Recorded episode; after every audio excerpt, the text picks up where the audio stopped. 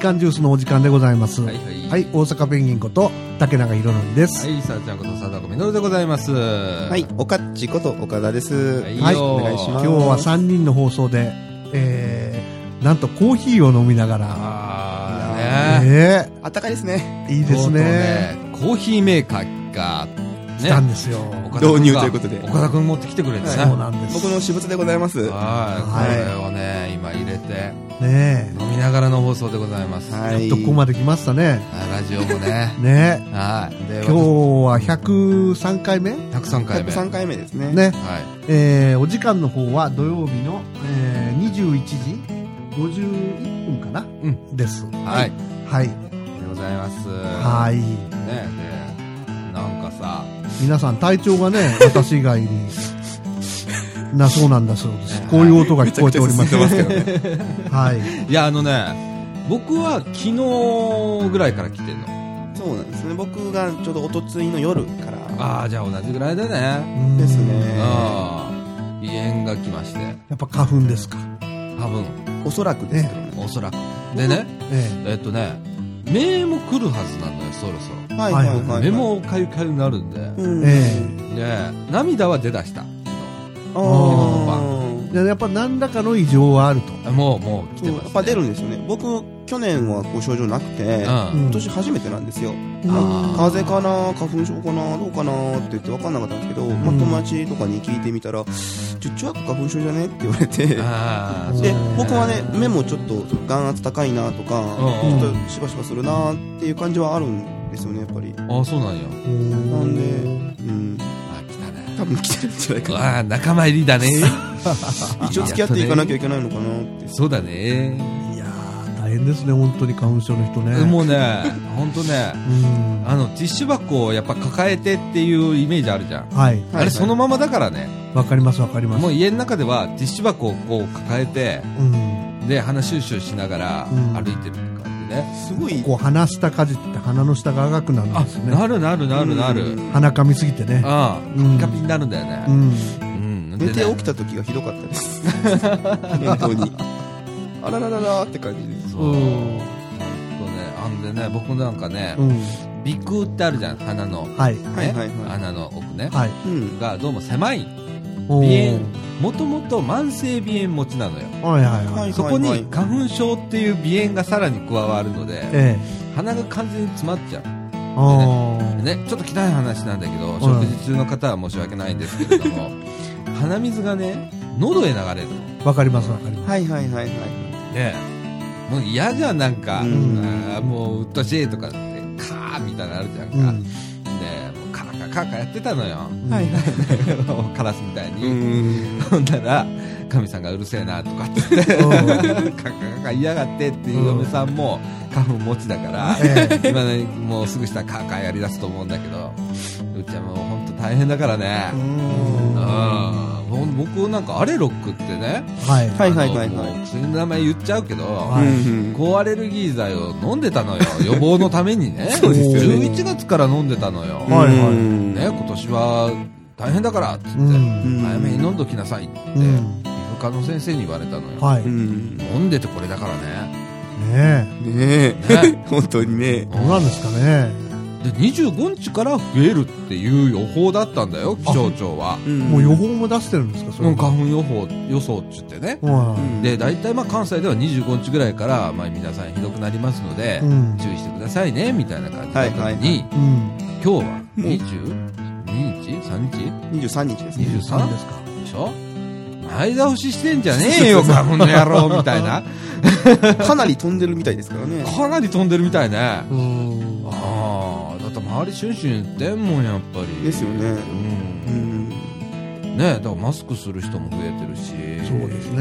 ん。まあるところではマスク売り切れてしてるみたいで すよもうもうすでにもうすでにか。はいなあうち100枚パックを毎年買って、うんうんうんええ去年の分がまだ残ってるから、あまあ、今年いけるはいはいなみたいな感じなんだけど、うんなああのマスクしたら息ができなくなるんだよねなんかしながいやでも息苦しくはなりますよねやっぱりうなるよねんあのこもるのが本当はいいらしいんですけどね、らしいよね、うんうんでも息苦しいです息よね苦しいでねん眼鏡が曇るんだそうよあれ、うんメガネが曇るんですよ本当に本当に眼鏡曇るの、えあーれが鬱陶しくって、うんねなんか鼻のところに金具がついてんじゃんあれってあのちゃんと密着するようにさはいそうそうそうそう最近のやつ多いですよねうんうんでそれをキュッて締めてもうんどっかからこう一直線にこうなんてい そうのうそうそう上に上登にっキてくュるッんですてよ上ねがってくるんだよねうんで息するたんびにめ眼鏡が曇るんだよ、ね、白くなるんですよこの人生きてんなみ たいない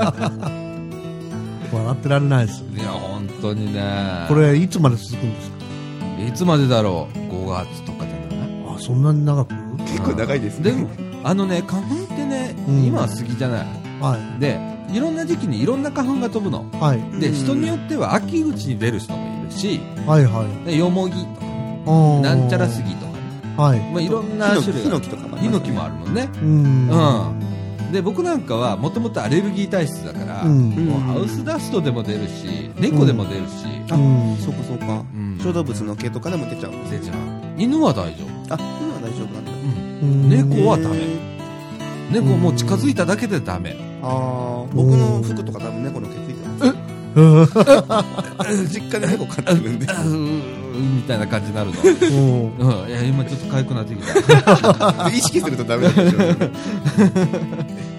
そううんほんと辛いねですうんね辛いこの時期はでちょっと冒頭で話したんですけどうね、ん、 PM2.5 って言われてるじゃないですか中は国いでどうのこうのはあはいはいはいはいあれね僕ね本当かなって思うんですいよやそれそれちょっと中盤にね、うんちょっと掘り下げよう掘より下げ掘り下げますかあれね俺ももの物申すって感じなんだよあれ盛んに言ってるからね気に今なってしょうがないですよ騒、ぐうなんううんん今に始まったことじゃないそれもちょっと中盤にねはいあのびっちりやりましょうわかりまし落たとし前つけてやりましょうはいはいじゃあこの辺でオープニングはい始めちゃいましょうかはいはいええーみかんみかんジュース いいよいいよほれ慣れないことするとこうなるでしょパッて今今僕振ったんですよねはい振ったらもう何言うかって言って 覚えてないんだよもうねほんとねはいいい加減あのーすいませんメイン DJ のはい座をね、はいそろそろ譲ろうと思ってるので、はいよろしくお願いします。はい、はいえーみかんジュースこの放送は、えー三島コミュニティアクションネットワークみかんの放送でお送りしますはい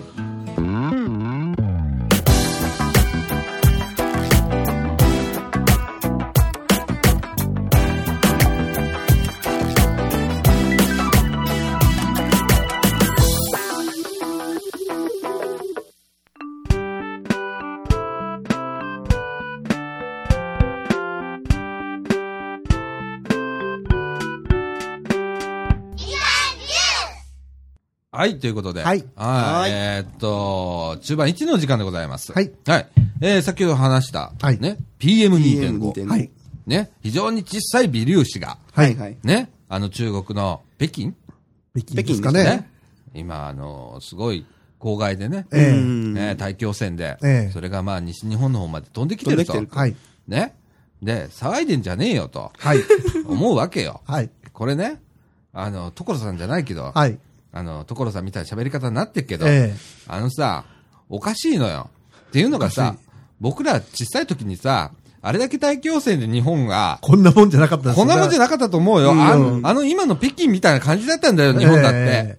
ね。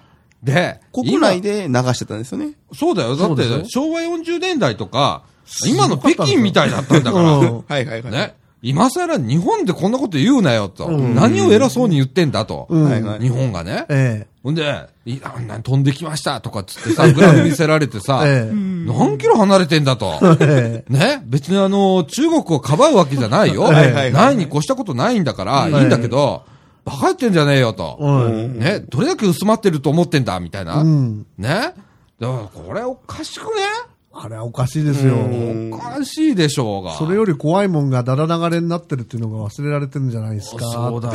そうそこですよね今そうだもんな。そこですよねそうだよね。ええ北陸の方ではね、え未だにね、ダダ漏れでね、ええって、そっちの方が問題だよね。そうです。そうです。なんかね、恣意的なもん感じたりする時があるの。私は思いますね、それをねあ。ーなんかね、なんかごまかしてるような気がしてさ、うんやれきた PM2.5 みたいな。はいはいはいはい。ねいや、そんなん、いこ何、基準の2倍、3倍とかって言うんでしょそうそうそうそうそう基準値のう。ん。ね昔どうだったのよって。俺、そう、だからテレビでやってほしいの。うん。えっと、日本の昭和44年とか40年とかうん。の、あの PM2.5 の値が出てるかどうか知らないけれども、ねうんね、汚染度具合と今のええこの基準って全然違うわけじゃんか。違います違いねま。すね。ね絶対に。いや、騒いでんじゃねえよ、それぐらいでって。うんそれより杉の方が怖いわ、つって。僕ら実害こう思ってますからね。うん絶対杉だもんな。なんか、杉と絡まったら、さらにやばいよ、なんて言ってるけどさ、んね。それはそうだろうよ。うん昔はそんな、あの、杉がなかったから、はい日本にはね。はい。うんあれはまあ言ったらみんなで杉植えましょう、杉植えましょうってやってあんなことになったんでしょそうです。ね。で、そこに PM2.5 がついて、ええ今年はさらにやばいですって言われたところで、はい。 PM2.5 ってマスクで防げるわけじゃないし、うんとかって、うん。ね、どうしようもねえんだから、うん騒ぐなと、うん。ね、もう散々、うん僕たちね、うん。竹中さんと僕らは、あの少なくとも小さい時に嫌っていうほど PM2.5 吸ってるはずなんだよ。ええ。まあそうなりますよね。うん、僕なんか昭和44年生まれです。はい。高化学スモッグが出てたもん。旗がありましたよ ね。黄色とか、ね。黄色とかね。うんで、放送かかって帰りましょうって言ってたんだから。うあん。そんな時代なんです。うんそうです。高化はいはいはいは学いスモッグが発令しました。皆さん帰りましょうっつって。あれはね、昭和44年が最初なんですよ。あへーーそうなんだ杉並かなんかで高校生の女の子が倒れたんですよね。あーそうかそうお亡くなりになったかどうかちょっとわからないんですけど。うううん。ん。でもさ、俺思うんだ、今思うんだけどさ、うんあの、高化学スモッグ注意報が発令されました。帰りましょうっておかしくねそう僕今おかしいなって思ったんですけど。今出てんじゃんとかって。うんなんで外出すのみたいな。そう。帰るのやめましょうとかさ、うん体育の授業を控えましょうとか、ちょうん教室の中にいましょうっていうのはわかんだけど、うん帰らすんだぜ。ねえ。あれって感じですうよね。ん。昔、どうだったんでしょうな、あれね。あれ、誰も気づかなかったのかな何も言わなかったのかな。告白スモックで帰りましょうっていうの。まあ、あのー、高化学スモッグが出るのが、うん。冬か夏かは僕もちょっと忘れちゃったんですけどね。夏だったと思う。夏だったら、当時は冷房なんかないですから、ん学校の教室締め切れなかったんじゃないかなという気もしますね。はいはいはいはい。うん。だからとにかく、事なかれ主義でもう返しちゃえと思ったのかもしれません、ね。もう家で吸っちゃえと。うん、家で。うん。ねえ家で寝とけと。うんもう。うん。でもさ、どんよりしてたっていうイメージがあるのよ。はいはい確かに。はいはいはいはい。この、小学校ぐらい。その空気がよどんでる感じですようね。ん。僕は高槻でずっと育ってたんだけど、うん私は尼崎で公害病の未認定患者ですから、ああ。認定はしなかったんですけどねう、んうんうん。喘息持ちでしたからう、んうん。はいだからそれはもう如実によくもう覚えてるよまねす。まあ、いたあそこら辺だったら、工場もあるわ、国道43号線もあるわ、つってね、郊外王国ですよね、そうそうそう言ってしまえばね。ええ尼崎西淀川はねねはいはいはい。だからすごく。かったんですよ、うん汚染が。う。うんん。うんだから、今の中国がどれぐらいの汚染かわかりませんけうど、ん。うん、あの報道はなんかものすごいキーなもんを感じるんですよね、突然。そうなのなんであんな急に、だってさ、うん去年だってで出てたはずでしょあの統計を見たらね、去年の方が多いそうです。おっと。俺もわかんないんだよね。だからね、このその10年間で見たところ、今年は少ない部類なんだそうです、これ BM2.5 なんで急に今年言い出したのかなっていう、ね。わかんない。そのデータが今までなかったわけないですもんね。ないわけじゃないよ、絶対。ねええあのね、アメリカ大使館も取ってるんだよ。あ、はいはいはいはいはいはいはい。だから分かってんのよ。うん。ですよね。うん。もっと早くから全然啓発できた。できたはず。なんだけなのにど。このタイミングっていこうののが。タイミングっていうのがうんね、どうもね、分かんないんだよね。うんなんか。ね、政治的なもんも感じますよね。なんかねう。ん。いや冒頭でだね僕別に中国をかばうわけじゃないっておっしゃってたけど、うん。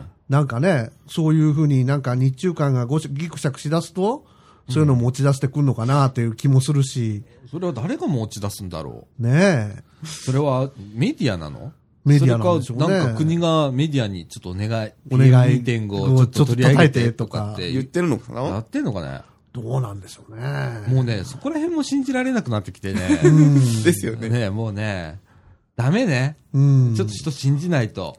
え信じたいんですけどねー。信じたいんだけどね。うん全然関係ないですけど、うんチェルノブイリの方がなんか大変らしいじゃないですか、最近。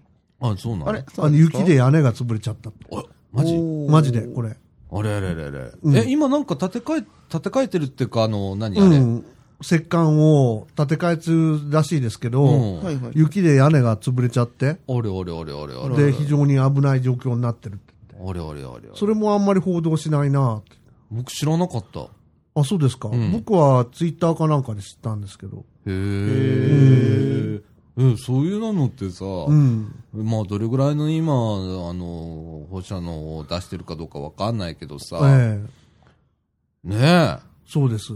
そういうこともあるんだ。うん。だからよくわかんないんだよね、そうの、ん。だから最近さ、俺新聞とか、まあめったに読まないけど、ええ撮ってるから、たうんまに開くじゃはいはいん。はい。で、そのマス目の大きさに、あのー影響しないようにしてんの。はういはいはい。ーん。この記事が大きいから、うんこれが本当に大切なことだよって思わないようにはしてんのよ。うん。はいはいはいはうんい。ベタ記事でも大切なことがあるかもしれませんしそね。うそうう。んだから2面3面目の方が大切だったりするわけよ。う。うんん。で、一面が大したことないとかってあるんだよね。うん。で、なんかそこを、それを、だからみんな一面で見るじゃん。はい。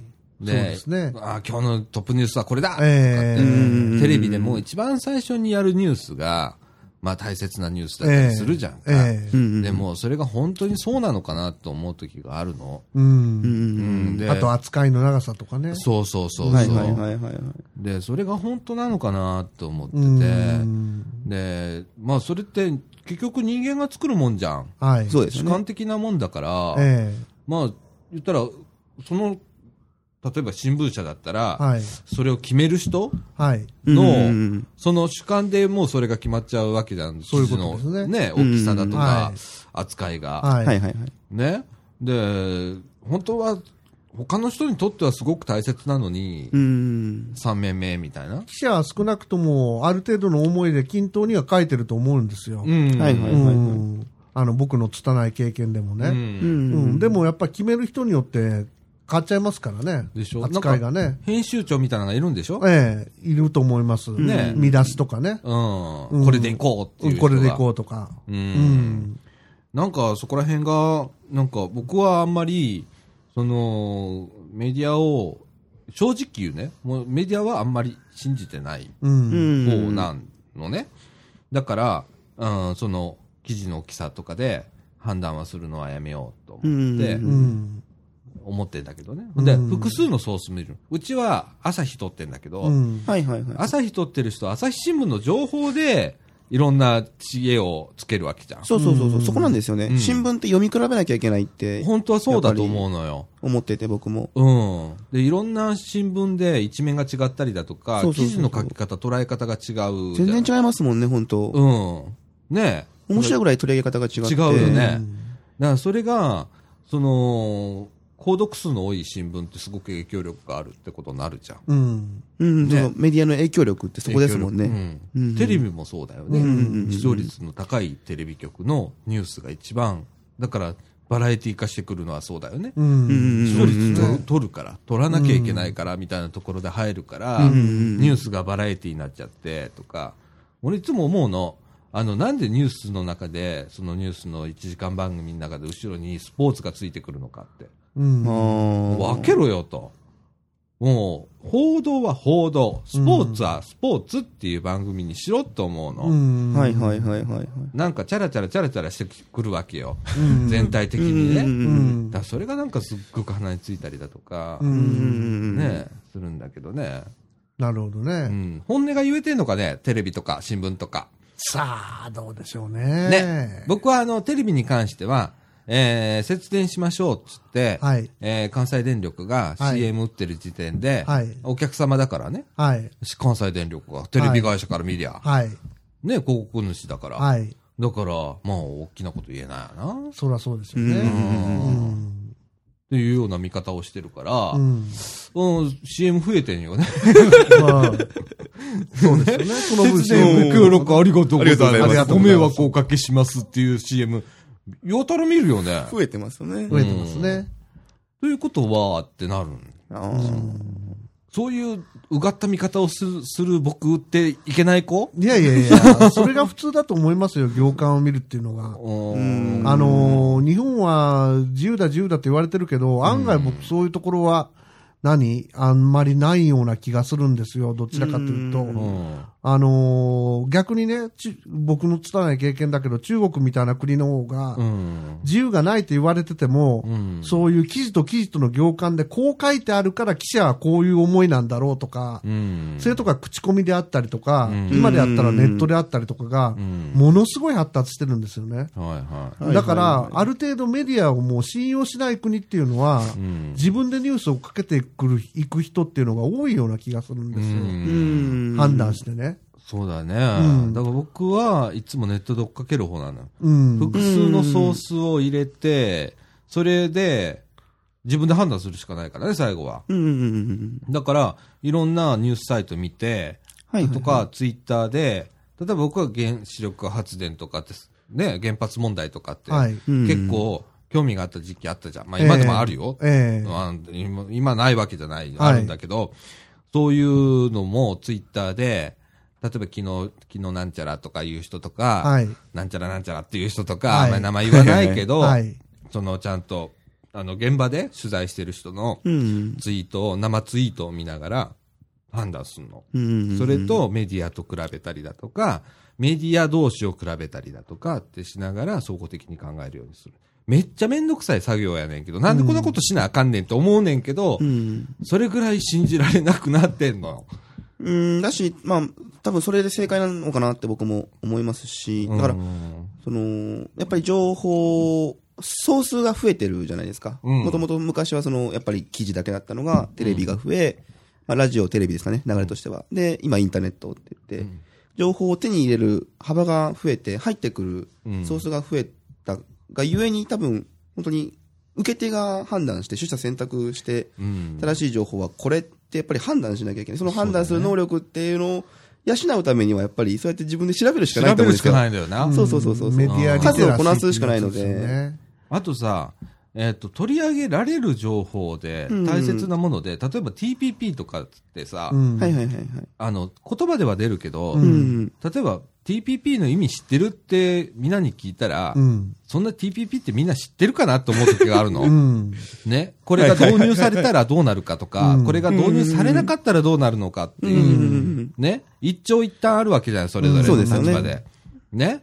あの、世界の一員にならないと、こうなりますよっていうのと、世界の一員になったからには、こういう覚悟が必要ですよ、みたいな二曲があるわけじゃんか。はいはいはいはい。その部分が、どうもね、分かってねえんじゃないかっていうのうと、んなんでこんなに今、えっと、安倍さん、今日土曜日だけど、はいはいはい。えっと、アメリカ行ってるよね、今。うん。アメリカ行ってますね。ちょうど TPP ぐらいの話してんじゃねこれ。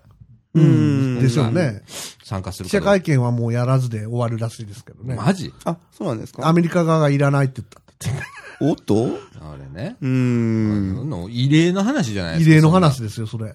でしょだ、普通はね、うん。会談やればね、あのね、共同宣言とかまでやるはずですやるよね。うんうん形だけでもね、うん日中友好とか、あの、にいや日米友好うか、ん。なんとかとかやるじゃないですか。うんこうはいこうはいいうはふういにや共同宣言とかねう。ん。うん。やらないと会見もない。そうなんや。今回はう、んシエルガスとうん TPP うん。ぐらいか。うん。他別にないよね、話すること。そうですよね。まあ、あと、朝鮮問題、うん。うん。ね、北朝鮮問題ぐらいじゃないですか。うん。それぐらいだよね。うん。うーん。TPP だよね、一番の問題は。そうなんですよね。そこがネネックなんですかね。そう、だからこれ、秋口ぐらいに、ええどうするかってなるんでしょどうせ。でしょうね。選挙があるから。選挙終わってからですね。そう。だから、選挙までは、あまりこう、波風立たずに行って、うん選挙終わら安し全た運後転で行にっ、て、急に TPP って言い出すわけ。多分ね。ね。うん。いや、それが見えてんじゃん。うん。うんバレてんのに、なんだろうね。で、それをさ、テレビとニュースとか見てたり、ね、すると、うん。きっとこうなりますよって言ってんのよ。うんその、えーっと、選挙が終わるまで、うん TPP は、まあ、うんとりあえず、おとなしくしといて、はいはいはいは選い挙選挙後に TPP の、をどうするかって決まっていきますって、さらりと言うじゃん。うん今のニュースって。うんうんうん。だからみんな、あ、そうってなるわけ。はいはいはいえーってなる人はいないわけよ。うん。おーおーってなる人はいなくって、うんさらりともう聞き流すかのような言いをする報道の仕。方をするってことですね。うん。うんそれどうかなと思うんだよそうですな。ね。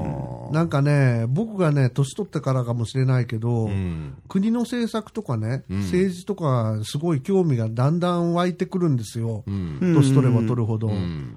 で、日本自体がなんか、だんだんシュリンクしていってるからかもしれないけど、うん。日本政府の一長一短でね、うんうん自。分の、まあ大げさに言えば生活に関わってくることがうん。はい増えてくるような気がして、うん。で、僕が知ってる国って言ったら中国ぐらいしか知らないんですけどうね、ん。ん。中国とか他の国だと、うん。あれだけ報道制限とか敷いてても、うんみんなが必死になってニュースを求めてるのは、うん。国の政策一つによって自分が死んだり生きたりするんですよね、実際に。うん。なんかこう何千万も餓死したりとかねう、ん。そういう国の政策によってん、コロッと変わったり戦争が始まったうり、ん。だから皆さんすごい敏感なんですよ。う。うんん。で、自分もだんだん敏感になってきたのかな、これいいことか悪いことかちょっとわからないんですけどね。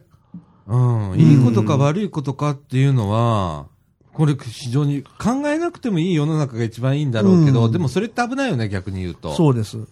あの、考えなかったら、だから、今まで考えなくても良い世の中だったよ、日本って。うんうん。右肩上がりで、うんで、なんとなくやっていけたわけよ。えうん考えなくても。ええでも、一旦、右肩が下がっちゃったらえ、えこれ、考えざる得なくなってくるんだよね。う。うんん。で、それが、どの時期でみんな考え出すかっていうのが非常に大切で、うん。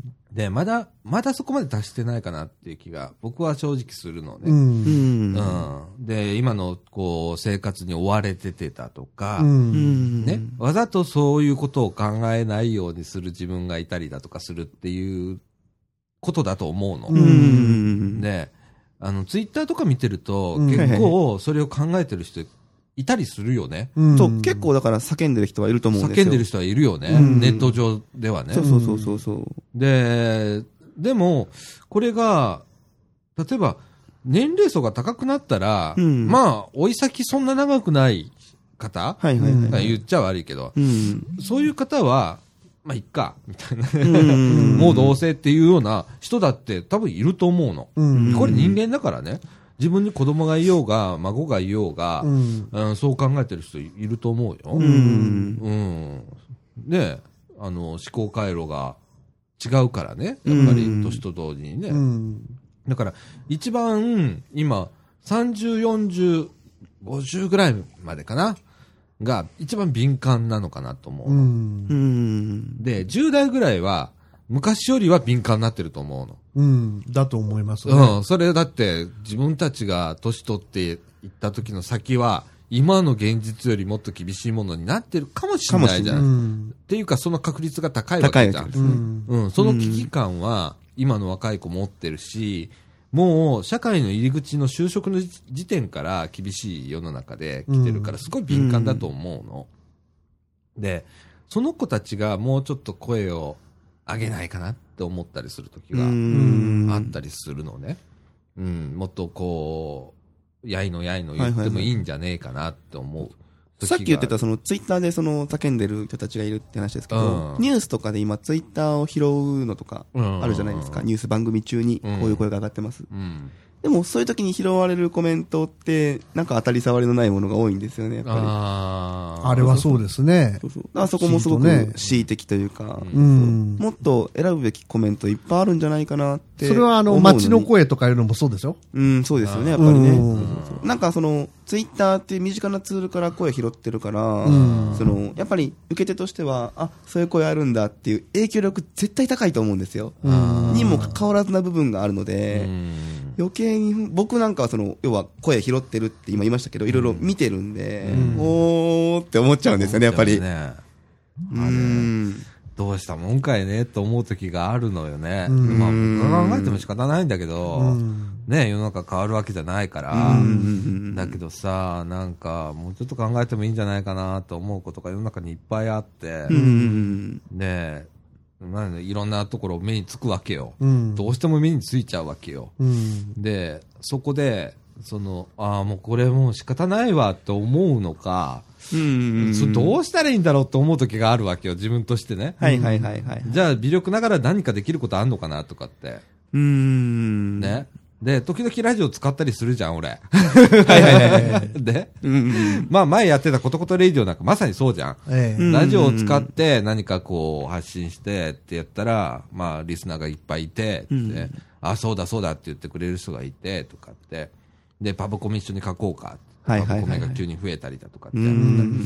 まあそういう流れとか、まああるとは思うんだけど、ここうんのまあラジオは、まあ一応 NPO、一応じゃないや な、NPO 法人のラジオだから、えまあ政治的になんか動かすとかできないけれどえも、うん意見は言ってもいいのよ。え。えうえ。ん。。ね、主張は絶対するべきだと思うし、はいはい。これ主張を戦わせるっていうことも必要だと思うの。うん。例えばこの、今3人で喋ってるじゃん。はいはいはい。 3人で喋ってて、違う意見が、えー、1人いたら面白いなと思う時もあるし、ね、あの、2対2で行くとかね。うあん。ーこれは絶対面白いと思うんだ。うん。まあこの場で討論会っていうのは絶対に絶対いいと思うんだ。盛り上がりますよね。すうごいん。ねあって叱るべきだと思いますしうね。ん。そう思ったですよね。PM2.5 の話がこういうところへ飛んでいきましたけれども。 本当ですね。あとね、僕ね、あのーちょっとラジオを振り返って聞いてたの。はい。ずっと。まあ、ずはいっはいとはいはい聞いてんだけど、で、えーっと、僕がね、あの、一つ言い足りてないなと思ったことが一つあって、うん僕、電気足りてるってずっと言ってんじゃん。ええ。はいはいはいね。。その根拠は、パーセンテージって言ってんじゃん。はい。うんね。もう一つ根拠があって、ええ。はいね。あ、根拠じゃないわ。えーそこに一つ問題があって、えええ。うんーこれはね、えーっと、コストの問題。はい。ね、コストでいるかどうか、いらないかっていうことも決めないとダメなんだよね。うん。で、今は、えー天然ガスとか重油とか燃やして、バカバカやってるわけじゃん。ええ。はいはい。で、それがすごく今高いわけじゃん。はい。はい原油がね。はうい。んで、LNG は割と落ち着いてるのかなうん。あれはなんか固定価格で買うらしいですけど、まあ日本の価格は高いという非難もありあまるすよけどねね。。で、またどっかの、えーっと、九州電力だっけどっかは忘れたけど、ええ。どっかは買い取りの方法を変えて、ええ安くこう仕入れたりしてるんだよね。あうんあ。ね、そういうやり方もある。だからうまくやりゃ安く買える。だけど、まあ言ったら円が安くなるということは、うんということでしょ、そういうことですうね。んはいはい買う値段が高くなってるから、うえん。ーこれどんどん日本は厳しくなるぞと。ええ。安くなりゃ安くなったで、今度燃料で厳しくなるぞと、はいい、。うことですよね。もうすでに財界とか言ってますよね。言ってるよね。うん。で、あのね、僕そこで原点に立ち返れと思うの。えその、うーんと、例えば、僕が原子力って、あなんとなく嫌だなと思うのは、はいなまだなんとなくって言い方するけれども、ええなんとなく嫌だなと思うのは、うんその後に出てくるゴミをどうすんのって、はいはいえ。ははいい。。ね核。廃棄物ですね。ううんん。で、それの処理の仕方って、日本決まってねえじゃん。フないですねィンランドだっけ、アイスランドだっけ、んえーフィンランドだっけ地下に埋めて、うん地下の奥の方に埋めて、それも自信がない国だから、はいはいはい。ね。だから、地下掘って、えーっと、700メートルぐらい下にう、ん。それを埋めて埋めて。うん。で、一回こう、えー埋めちゃうのね。はいはいはい。 100年後にもう一回埋めも、もう一回なんか掘り掘ってはいはい確認するんだって、うんうんそういう取り組みがね、もうすでにされてる。うんうん。でも日本って何も決まってないよね。うん。その処理。処理の仕方については。一時期モンゴルに持っていこうかとか ね。バカな話だいやよな、本当投に。稿でしたよね。いや、まあ、でもね、モンゴルはあれで稼ごうっていうのはあるんだよね。うん。例えば、うんウランの、その、売ってるところが、モンゴルが結構売ってたりするから、うん。まあ、それと言ったら、えっ、と、あれだよ、えっ、と、あれ何カセあの、カセットボンベじゃねえや。あの、あれじゃん。プロパンガス。はい。プロパンガスって、プロパンガス売るじゃん。は簡い単にして。はいで、また今度空になったら、空のやつを引き取るじゃん。はい。はいはいはね。い。と思ったらいいのよ。あの、ボンベ引き取るようなもんだよ。うん。みたいな感覚で、うんまあ言ったらリユースみたいな感じ の、あれだよ。はいはいはい。ね。買うから引き取るみたいな、あれだと思うのよ。その前にでもあの、パラオへ海洋投機という話もあったんで。バカ言えと。 いやいやいやいや、みたい な。本当うにね、いやでもね、海外に持っていくのはもうおと違いの話で、ーん。それはそこでまた困る人がいるうんわけだから、ダメだと思うのよ、僕は。倫理的にも。ううんん。で、今、えっ、と、六ヶ所村だったっけ、はい。に、えー核処理施設あれ。核、リ一応リサイクルって言ってますけど、う文殊が文殊が動いてないあの動いてないからリサイクルはできないですなねい。よそうねです。ね。ですから、保管施設にしかないですね、ないよね現状ではね。はいはい。そうだよね。え再処理施設だよね、え六ヶ再処所は理施設、はい。そうだよね。うん。でも、文字動いてないもん、動いてないです。でも無理じゃん。うん。ねそうですね。え。うん。これ、みんなこう、黙っちゃうね。え どうすんでのもどうすんのってなるわけじゃなるんほえ。。えで、出てきたゴミをどうするかっていうのを今解決できずに先送りしても、今度次の代、次の次の代とか、次の次の次の次の次のってもう言い切れないほどの代まで続くわけじゃん、こういう問題ってえ。。うん。どっかで誰かが追わなきゃいけない席なんですよね。それね、この先ずっと追わなきゃいけないのよう。ん。ね。それを増やしてどうすんのっていうのが僕が、あの原発事故で、もう遅遅いんだけど、はいはいはい。感じたことなのね。うんそれまで、ああ、なんとなく便利な発電所なんだなあ、みたいな感じで思ってたの。うん本当に思ってたの。バカだから。うん。だけど、あの事故をもって、あのーいろんな人が避難したりだとか、被爆したりだとか、で、これから甲状腺のがんも増えてくるだろうし、うん現に今ちょこちょこ出だしたよね。まあ、直接な因果関係っていうのは立証できない。できできうないんわけじゃないけど、しにくいよね。うん。あー難しい問題ですよね、そこうは。ん、過去の公害とか、はいはいはい原爆の認定と一緒で、うんまた揉めると思うんだ。うん。うん。でも、ああいうのを見て、初めて気づくわけじゃん。で自分たちが。うんう。ん。ねで、それどうかなと思うんだようね。ん。うん。みんな、そこまで今どうなってんだろうみんな頭にあんのかねおそらく、ないでしょうね。 ?2 年だようん。それよりも株価がとか景気がとかでしょうん。あのニュースないもん。うん。ね全然ないですよね。うん。やってないですよね。俺ね、プルトニウム重いから飛ばないって言ってたのは何だったんですよね。あのね。いや、いや。笑ってるけど、いや、本本当当に。にねう、ん。ちょっとね、す気になることがあって、ええ僕はあん中で避難人が、避難した人がいるわけじゃん。はい。はいはい。で、戻ろうに戻れない人がいるわけじゃん。はい。うん。で、その人たち今何してんだろうと思ってんの。う。うんん。で、えー例えば、えー民間の住宅に入れた人はまだいい。うんね、まあうん生活はどうか、仕事はどうだとかいう話はあるかもしれないけど、うんで、仮説とかどうなってんだろうと思ってんの。ああ。そうですよね。うん。残ってたら2年仮説にもういるんだよ。うん。もし残ってたとしたら。うんね。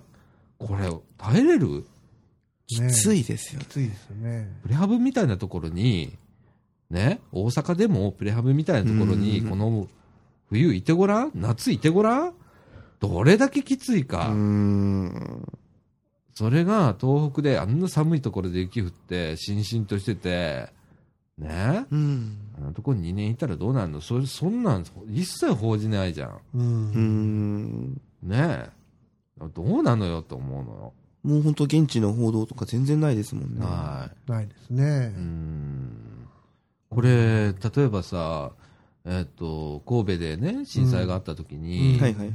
あの、関西では報じられたけど、うんあの、関東にはもう、ね、1ヶ月か2ヶ月経ったら、うんもうあんまり報じなくなったっていうのと一緒で、うん。もしかしたら東の方へ行けば報じられてるのかもしれない。あうあ。んう。ん。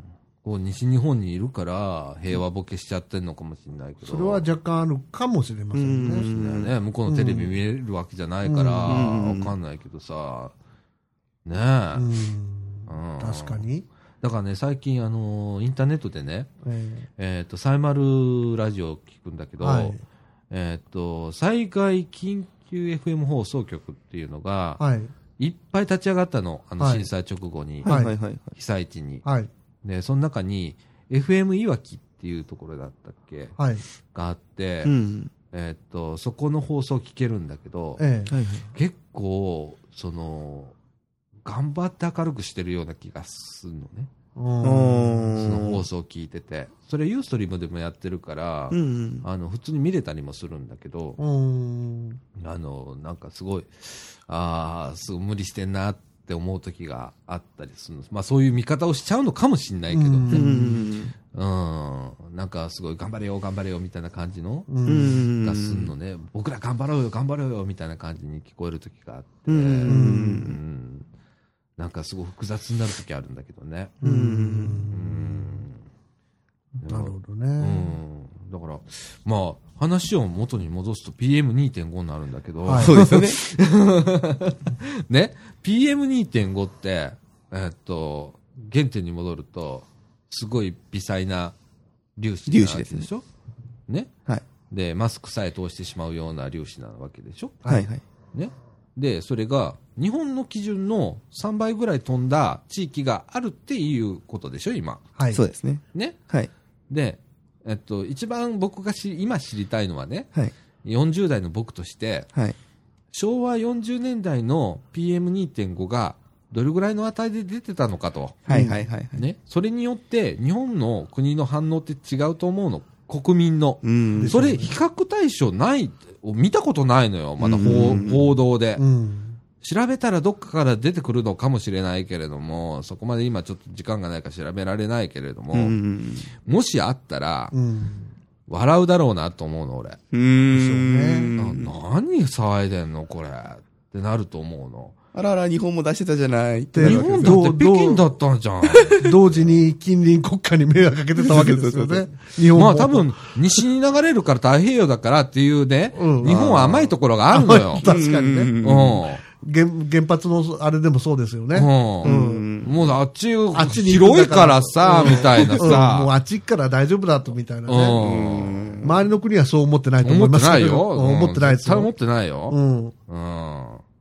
いやー、でも、本当にあのー、だから報道ってわかんないんだよ。どう見ていいか。ね、うん。 PM2.5 がそんなに怖いのかとう。ん。。ね、どれぐらい怖いのかっていうのを分かるのは日本の比較なんだよ。う。うんん。中国の数値じゃないのよ。うええ。ん。で今の基準値との差でもないのよ。はい。過去に日本が一番出してた時の数値と今の数値と比べて判断しなきゃいけない。僕にそこが恣意的なものを感じるわけよ。うん。今の基準値の3倍なんて言われても、昔はどうよっていう話なのよ。 PM2.5 って単語そのものがもう初耳だったわけですから、僕なんか特に。うんうんうんそうでしょ僕もそうそうそうそう PM2.5 なんか知らないもん。うん。まあ本当に比べるものが分かんないから、うんここ基準なんかあったんだっていう世界じゃないですか。そうそうでしょ、そう。で、急に言い出して、あれだけ大騒ぎして、うんね ?BM2.5 を通さないマスクが今、もうなんか、飛ぶように売れて、はいないわけでしょ、注文受けてね、オーダーメイドとかやってるらしいんだよ、日本で。ねで、えっと、パナソニックだっけはい。中国から表彰されたんだよね、空気清浄機で。はい。はいはい。うんう。ん。とか、あんな、何あれとかって、一台何キャンペーンやってんのみたいうな、ん。思うわけうよ。うん。んなるほどね。なるほど。 PM2.5 からいろんなことが見えてきますね。そう、だから、うんいろんな見方をね、はい。しなきゃ。これもなんか一つの見方ですよっていうことですからね。そうだうね。ん。だから、ぜひ、あの、新聞社さんとかね、はい。そうテレビの放送局さんはうん、昭和43年の日本の PM2.5 の値をはい、一回教えて教くださえい。てくださいと。そうですね。厚生労働省さんでもいいです。はいうん。ほんで、そこと比較してみましょうと。はい。うん、で、日本が、その時に、とてつもなく低い PM2.5 だったら、はいあ、これは大変だっていうことになります。はい。はい。けれども、とてつもなく高い値だったら、 はい。みんなでもう笑ってしまいましょうってことになるわけでしょそうですよね。でしょ、ううんん、うんなだから、大騒ぎする原因がおかしいの、うん。って思うの。ねしかもこの時期突然ね。うん急に言い出して、うん。 PM2.5、初耳よみたいな。うん。そうそう去年も出てたんでしょみたいな。そう、おととしはって今年も あ何ったんです。なんで今年なのみたいな感じじゃん。私が聞いた話では10年間は統計あるみたいですよ。そうおかしいななんだなんだろうね。なんかおかしいんだよ。この今の報道というか、みんなが飛びつくところが、っうん。て思うの。うん。ねもっと飛びつかなきゃいけないとこいっぱいあるんじゃねみたいな。え。うん。うん。そこれが、わざとだったらえらいことだよ。うん。うんですね恣意的な誘導だ、まあ恣意的なものだったらう、ん。大変なことだよね。うん。うん。こっち向かしといて。そうですそね。うそうそうそあう。でも裏ですっげえ、あの、大切なことが動いてるみたいなうんことだったら大変なことだもんね。うん。それは言えてますね。ねえ。それの一つが、まあ、僕は原発と TPP だと思ってんだけどうね。ん 今のところはねうん。まあ、まだ他にいっぱいあると思うよ。うん僕が気づいてんのはそれね。ええ。まず、キンキンで。ってえうえ。んいうと。他にもあるかもしれません。まあ、山とあるでしょうね。ううんだって、僕があの、ずっと興味ある道路行政だって、ええみんなに知らない間に、コロコロコロコロこ、ちょっとずつ、ちょっとずつ、こう、制度が変わっていって、はいはいはいとんでもない制度になって、うん。ね高速道路だってさ、今はもうな、無料になってるはずなんだかそ本う当ですよね。ら、ねいい何プール制定って感じでしょ、うんそれも、それさえもなくなってさ、今や何今作ってるやつで、うん。えー、ちゃうわ今稼いでるところで次の作りましょうって言ってんだから、ううんん。もう詐欺師じゃん、そんなの、うん正直。そんな制度の変え方あるそこにメンテナンス費入ってないんだ よ。こう。あれ、おなるでしょだから今騒いでんじゃん、テレビで。橋が危ないとかさ、なるほどね。ねうん。あのー何高速道路のメンテナンスができてないから、うんとかって首都高もう作り直すかみたいなこと言っあれてんで道しょ路のメンテナンスって鉄道以上にかかるんですよね。かかるだろう。でもね、僕ね、ようんく考えて、かかるでしょうねって思うけど、ん鉄道はやってんのよ。うん。メンテナンスを。うん日頃。うんこれは、もう、公共交通の見方が違うんだと思うんだけど、うん。その、えっと、例えば高架が落ちました。コンクリートが剥離して落ちましたとかあるじゃん、公は共いの。はいはいはいはい。 JR って必ずそれを世の中に発表するじゃん。はい JR 西日本でもホームページとかで。俺高速道路いっぱいあると思ってんのよ。うん。だって高速道路の方が揺れてんだから。うん。トラック通るたびにこんなに、もう、ベコンベコン揺れてんだよ、高速道路って。うん揺れるように作ってあるからね。うん。電車なんかそんなに通らないからね、うん言っても。で、あれはそんなにたわまないからね、たわんだらこうんう怖いからうね。ん。うん。だからさ、そう考えてごらんなさい。鉄道ってすっごいメンテナンスしてんだよ。うんはいはいはい。日頃から。うん。補選もしてるし。う。うんん。ね新幹線なんかもう、夜通しやってるわけでしょ、ずっうんやとって。たんですうね。ん。いかにだから道路は、なおざりになってたか。うん。作る方、作る方に行っちゃう。う。うんん。これ高速道路だけじゃないんだよ。うんあの、見回したら、そこら辺の橋だってそうだ一からね。般道もそうですよね。うん。これ都道府県道だって、市町村道だって一緒だからね。うん国道だって一緒だからね。うん。おい今頃言ってんだから。うん。怖いよね。そうですね。ですよね。高層ビルいっぱい建ってんじゃん。高層、高層マンション。はいはいはい。これ50年後どうすんだろうね、日本って。うん。ねえ。今新しく建ててるとこまたいっぱいありますしね。どんどんどんどん高いの建ててんじゃん。はいはいはい。うで、うんこれ50年後にさ、一気にダメになるんだよ。ーん。っていう時にさ、手入れて長く使いましょうなんて、こんなとこ危ないから住むのやめようみたいになっちゃってう、ん。壊すんだよ。その頃人少ないんだよ。っていう想像力うん。うん。ね。あの、多分、建設業者なんかは、その頃には潰す技術ができてますからみたいなこと考えてると思うんだけど、はいはうい。ん。そうじゃないんだよね。 俺が思ううに。ん。潰せる技術を作ってからやれよって思うの。はいはいはいはい。うん。後始末する根拠を作っそうてそうそうそおきなさいと。う。だから道路作る時も、はいはい。補修もか、一緒にコストを3点に入れろうと。んね。ここにどれ、どれぐらいの道が、あこの道にどれぐらいの車が通るううんん。ってやるわけでしょ調査はいはいして。それをもとに道路を作るんだから、だ、だいたい何台通るか当たんないけどね、うんあれ。 あの、何台通るか。うんじゃあ、その劣化度がわかるわけじゃん。うん。ね。じゃあ、これ何年ぐらいで、例えば、地形的なもんとか、海沿いだったら錆びるよね、みたいなことを合わせて算定して、うん。で、修繕費を先に積み立てとかないといけないもんじゃん。はいはいはい。ね。ここはね、人間ってすっごいバカだよねって、俺も含めて思うんだよね。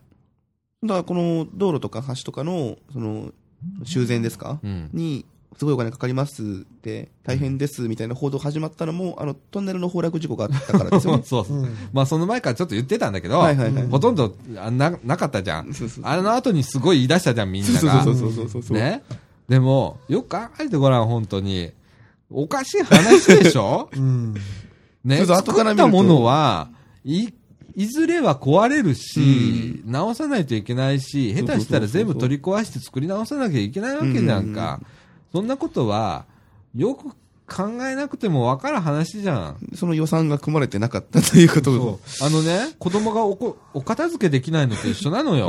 ーん本当高層に。マンションなんかはね、うん。日本がそういう高層住宅住むようになってから、んまだ間がないじゃないですかう。ん。はっきり言って、高段のアパートが最初なんですよう。ん。団地がね。昭和30年代ですよ。まだだから、50年経つか経たないかなんですよね。そうだねああいう家に住み出してから。うんうんうんうん、で、それまでの日本の木造家屋っていうのはう、ん。うん、なんかみんなでせーので引っ張れば壊れるもんだったんですよ。倒せるもんだったんですうよ。ん。はいはい。で、実際に移動もできたしね。う。うんん引。き合って言って。うん。で、その後、それを、あの、今、ボンボン立ってるハイタワーマンションとかなんとかかんとかを含めて、うん。思うのは高速道路もそうなんだけど、うん。西洋みたいにうん100年、200年、300う年、ん。うん補修しながら街並みみたいにして使うのか、んそれとももう配管がダメになったら、いもうビルとして壊してしまうのか、ん今の日本は壊してますよね、戦後経ったビルでも。うんそどっちかなんですよね。それも考えとかなきゃいけないんですよそねうだよ。ね本体は。でもうさ、ん昔の建築物って、まあ、まあ、日本は特に地震が多いから、うんうん昔の建築物っていう考え方できないのかもしれないけど、うんはいはいはい。海外だったら、け結構昔の街並みが残ってて、石俵があって、レンガ積みの建物があって、って、まあそれの中身をリフォームして、中身を近代的にするけど、外見変えないみたいな。そうですうんね。でも日本はまあ地震があるから、そんなわけにはいかないと思うんだわ。うん耐震基準だって変わってるし。はいはういはい。んねまあその中で、どうなのかね、その、潰すことって絶対考えないとダメだと思うの。うんその何年先にはこうなりますよっていうサイクルが絶対あるわけで、うんで、うんと、今だったら高段の団地ぐらいは潰せるじゃん。うんね。俺、タワーマンションだけは、うんどうも納得いかないの、未だに。あ30階建て、40階建てのもあ。のうを、んね。一斉ので、ドーンなんてできないっしょ、うん怖いですよね。でその周りにいろいろありますからね。うんあれ結構大変なんだよ、高いもん。うんえーっと、怖そうだあれね。なんだっけえっと、大阪タワーの横にあったやつ。あの、大阪タワーなくなっちゃったけど。んえーと横にあったやつああ、プラザホテル。プラザホテル。はいプラザホテルの解体って下から抜いていったんでしょあれ。あ、そうちょでんすちょかんち。ょんちょんちょんって。うんあ、のー、何あれ。えっと、まあいいや。どんどんどんどんどん下から抜いていくのね。うんはいはいは1階から抜いて、うん2階抜いて、3階抜いてってので低くしていくのを使ったんだけど、ねえあれプラザホテルってそんな高くないもんね。高くないですね。うんねでしょあプラザホテルなくなっちゃったなんだく。なったんだよ。うーん。だから、そう考えたら、もうめちゃくちゃなんだよ。うーん。うんうんそこ、になんでと思わないのが不思議なのか、それと、よく住むよねって、あごめんね、住んでる人。 よく住んでるなと思うわけさ。うん。ねまあお金持ちだから、確か、多分。うん。まあ、お高いですからね。まあお高いだからね。はいだからまあ何年か経ったら出てきゃいい話かもしれないけれども、ねえ。いやー、俺あれはどうかなと思うんだけどうね。ん俺ず、だからあれが50年後ぐらいになったら、どうなるんだろうって。だから本当にそこまで考えてないんじゃないかなって思っちゃいますけどまね。街づくり自体に関わってくることだと思うんですよ、本当にね。うんそうだようんな。だから、外国みたいに永永久建築みたいなのを目指すのかね、うん。どうかね。うん。目指すんだったら、修繕費とかいろいろね、そういうのも取っとかなきゃいけないだろうし。うん。まあ一応ほれ、修繕費は積立金でああいうなんてやってるじゃん。うん。だけど、うんあれって補強費じゃないんだよね。うん。あくまで現状維持費なのだよう。ね。うんん。うん、修繕積立金ってうんマンションとかあるじゃん。ううんちのマンションでもあるけどさ、あれって維持なんだよね。はい今のレベルを維持するっていうかね、10年に1回大規模解消するみたいな感じじゃん。う。うんん。ねそうね、なんかね。で、今何分なんですか今、これ中盤、もう54分。 あかんやんあかんやん !25 分で止めてくれんとみたいな。めっちゃ喋ってましたね。めっちゃ喋ってたやん。もうこれ中盤2なしだね。 2なしですね。 2なしだね。あ、まあ、見た、またみんな寝たぞ、これ。ああ、だだだだ。あら、またみんな寝ちゃったよすい。ませんね、どうもす。いませんね、皆さん。いや、でもね、ほんとね、あの、身の回りのことで気になることって意外といっぱいあるんだよ。う。うんん。で、それに、えー、どう気づくかっていうのってあると思うの。うん。あの、子供って純粋だから、あれ何って。そうそうそう。え、これってどういうこととかう。んうん。それそれ。そう。なんでが、その子供にはすごく大事なんですよね。うんやっぱり。大人になるとなくなっていってないそうだから、なんでに勝手に自分で理由つけちゃってるのかなって。うんうんあと仕方ないとかそうそうそ、う誰かや整ると理しちゃうんかで、すよね。うん。誰かやるんだろうなとか、うんそうそうそう国がなんとかしてくれるわ。それ税金じゃんって俺思うわけよ、いつも。それ、俺らのお金じゃんって自分に金返ってくんじゃんって思うんだけどさう、んそうじゃないんだよな。こんの世の中ななあ。この考え方って、俺、病んでんのかなと思う時があるの。時いやいや。々。ここんなこと考えてる。俺って病んでんのかなって思う時があるぐらい。うーん。岡田くんでも今の俺の目線は半分病んでるなっていう。いやいやいやいやいやいやいやいやいやいや。まあまあまいやでもじゃあ、あの、本当そう思うの。それ考え出したらキリがないよ。うんキリがないけれども、自分の得意分野でそれを克服するみたいな、あの視点を持つには、なんでと思わないと見つけ出せないじゃん。そあ。うでですよ。ね。僕だったら IT の何かで何かできるんじゃないかとか、うん。ね、あのー建築屋だったら、これ作ったぞって今まで思ってたんだけど、んこれ壊すぞと思わなきゃいけないわけじゃん。はいはいはいはい。いつかの時う代。ん。一気に来るわけじゃん。うん。うんこれ直すぞっていうのはもう今もうすでに来てるから。うん。ね。えっ、と、京都府の舞鶴市。うん。ね。えっ、と、6000箇所の橋梁だったかな。持ってんの。うん。橋をね。そんなにあるんですか多いですね。いや、これってね、意外とね、ちょっとした橋とか比べたら、茨城ってすごいあるんだよ。あるんですね。はいはいはい。うん特別多いわけじゃないんだよ。数えてみたら、まあるんだよ、そんなのあ。。はいはいはい。うん。で、それを、えっ、と、直すのに、700億円かなおー。一市町村だよ。一市町村700億円だよ。ほほーって感じです。うん。これ、僕、あれ聞いて、ああ、700億円かと思ったんだけど、うん負じゃねえよね。ん市じゃん、なんとかって。おー。うん、思ったわけよ。ゾッとしたの。う。うんん。え、市町村にその予算はないですよほんね。到底ない よ、そんなんないよ。ないですよね。うん、ないなこれからだから、そういうインフラでも、い。うん。例えばこのトンネルや橋は使えませんとか、そういうとこ出てくるですよね出て。くる。で、そのん市のね、人が言ってたのは、うんはいはい。風とか、いまあ京都府だから、風とか、はい国にお願いしなきゃいけない時期がもう来てるねっていう。はいはいはいはいはい。でもそれ、税金じゃんってやっぱり思っちゃうわ け。ね市民税が不民税なり、こね、国税になっただけじゃんって、うん所得税とかになっただけじゃんっていう考えだうの。ん。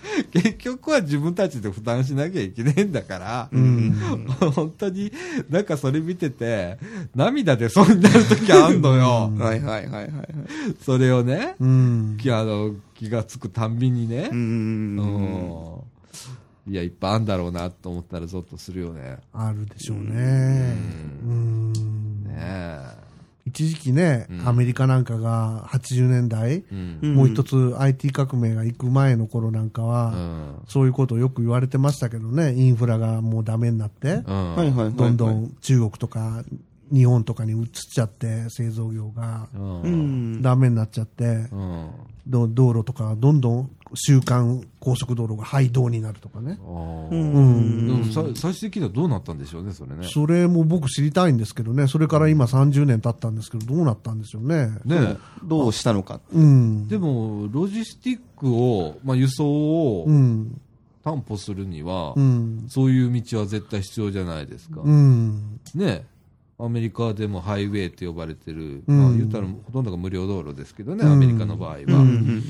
あのそれは必ず、まあ、向こう自動車王国ですから、そうそうはそ。いうはいはい鉄道なんかどうでもいいんうん。それこそ鉄道なんか貨物でしか、貨物ですからね、ねアムトラックぐらい、アムトラックだっけアムトラックはゆあの旅客ですね。旅客か。うん。ねそれこそ鉄道は、あの人間の乗るもんじゃねえみたいな感じだもんね。うんそうですねうん、だからそう、あの何ハイウェイがダメになるっていうことにはなってないと思うのねあ。と、サブプライムローンとかで有名になりましたけどね。うん。アメリカの家っていうのも、なんか、わりかし見かけなんか、チャチいかなと思ったら、うん。日本の家よりも割としっかりしてるんですって。へーだから、中古の家の資産価値っていうのがすごい高いんですよ、日本より大体。へうえん、基本的に。そうなんだ。うん。だから、ああいうことが起こっちゃった。みんなお金借りてでも家を買おうとバブルになって。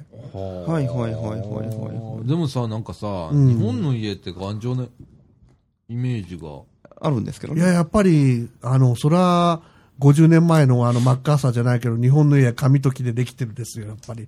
そうなんや。でもこんなに耐震基準がとかって言ってる国の、うん。アメリカだって、そら、ロサンゼルスとか、あじゃあカリフォルニアみたいに地震があるとこありますからね。はいはいはあーうん。い。向こうはそうなあんと、だ嵐ですよね。嵐ありますよね。ハハリリケケーーンンととかね、竜巻とそうかそうね、災害対策っていう面で言ったら向こうの方がやっぱ発達してるのかな意外と意意外とね。 意外とう。うんん。あそれは僕も最近知ったんです。意外と向こうは家の値段が高い。あ、そあうなんだ。んへえ。じゃあ、俺、古民家探してる場合じゃないんだね。ねえ、480万とかで、広い土地ついた田舎の家探してる場合じゃないんだ。 うん。うんすぐ飛ばされちゃうだろうね。うんえー、まあ、そんな感じで。はい。はい。ね、あのー今週ね、えーっと、候補高槻とか、はい取り扱っちゃいなかったんだけど、せっかくね、水道のニュースもね。ちょっとね、えーっと、今何分1時間回ったところで一す。時間待ったとこ、はいじゃあ大丈夫だね。1時間20分ぐらいがち粘ろょうか。ちょっと水道ぐらいやりましう、ょうんか。ちょっとね、高槻の水道、って第いう新55聞号があるんですよ。うん、高槻のね、えー市の水道部が出してる、えーニュースペーパーなんウォでーすけターワどー、クスニュース。ね、第55号でございます。この中にね、面白い記事がありまして、高槻の水道の誕生っていうのがあって、はういん。高槻の水道の始まりは昭和4年にうん現在のうん阪急電鉄株式会社がうん自社経営の住宅地に給水する目的で建設され、えー昭和18年の市政施行に伴い、えー本市に無償譲渡されましたっていう。おうんうーんね。いや、ねこれ、当時だから神経犯ですかね。そうだね。うんうん。あ、神経犯の前だよ。昭和5年だから。昭和4年、神経犯の前ですかう。ん。京阪電車。いや、えー、神経犯でしょ。神経犯。あ、神経犯か。うん。そうだね。うんあ、そうだそうだ。の時代だよ。ううんん。水道まで持ってたんですいね。やーねえだから、いかに先見の目があったか。ああ、当時の私鉄会社がう。ね。うんん。ねえでもこれね、あの、さっきの話じゃないけど、うんまた戻っちゃうけど、うん。あのー作っちゃうじゃん。うん。作った後考えてないじゃ ん。だから今あんなことになってんだろうね。ねえどこも高齢化しちゃってるじゃん。そうです阪ね。急沿線。うん阪急沿線は、割と、本当にあのー阪急が土地を買って、はいはいはい。ね、駅の周りをそこ、ううで埋め尽くしてう、ん。、で、旅客数を増やして、うん路線を増やしていくって小林一三が自ら率先してやったんですよね。ね。あの人も池田の自分の住宅をうん、阪急経営の住宅に住んでたんですよね。うん、そうだね。ううんん、なんか、えー当時は本当にサザエさんみたいな家でね、ですよね平屋のね、うんから始まって、とかうっんて。ああ、これがね、無償譲渡されてって、すごい時代でしたね。ね水道まで持ってたんですね。ねうえ。ん。で、もう一つ面白いのがうさ、ん。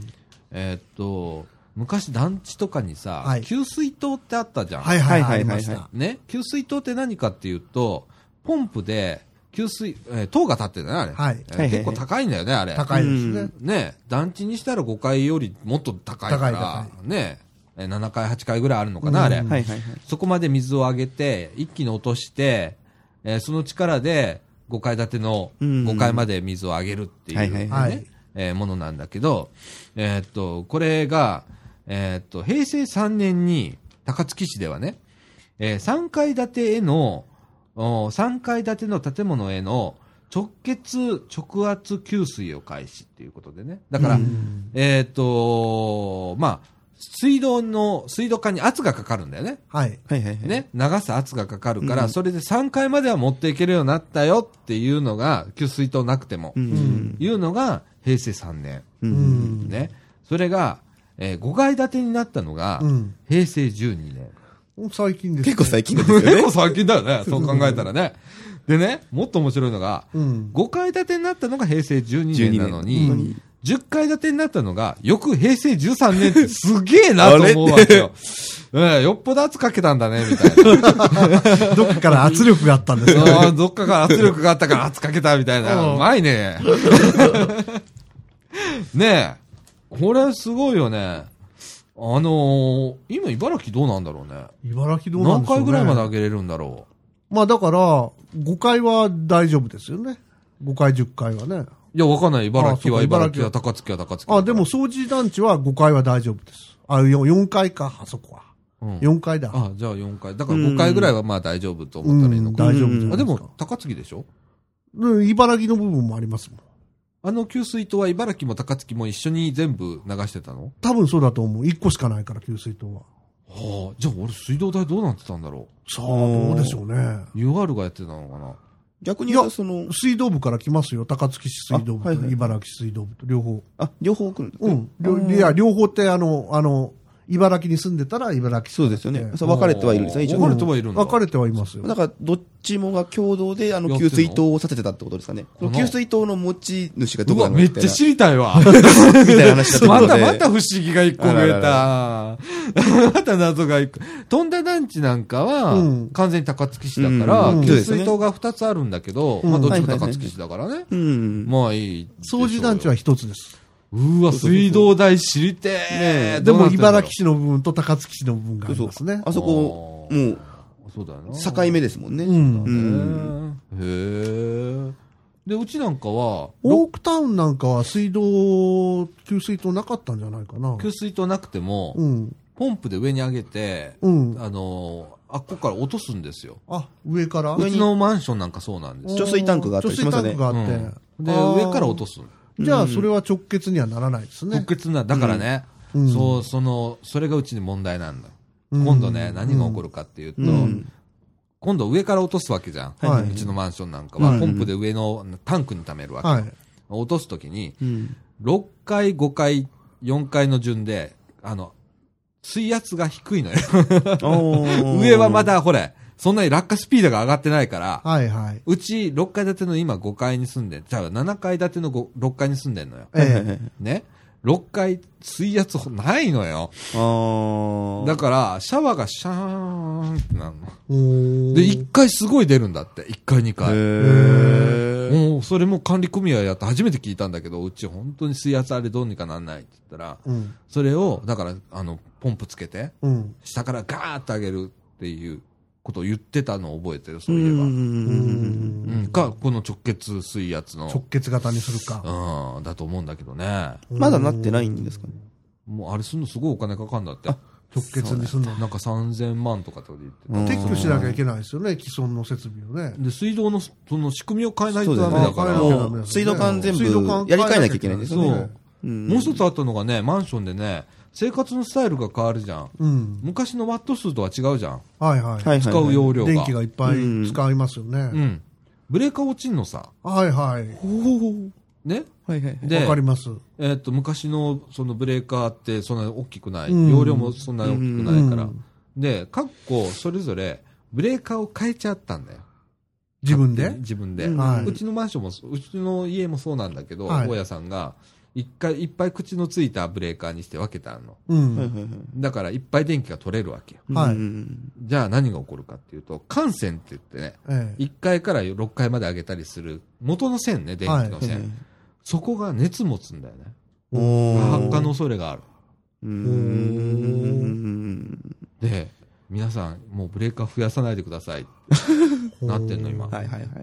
これ以上無理ですから、うん。それ変えるのすごいお金かかるんですとか。はいはいはで、それも何千万ってかかるの。おうーーん。だから、古いマンションとか団地とかっていうのは、うんもともとの電気の容量がそんなに使うライフスタイルじゃなかったから、ワうんうんうんうんット数が少ない。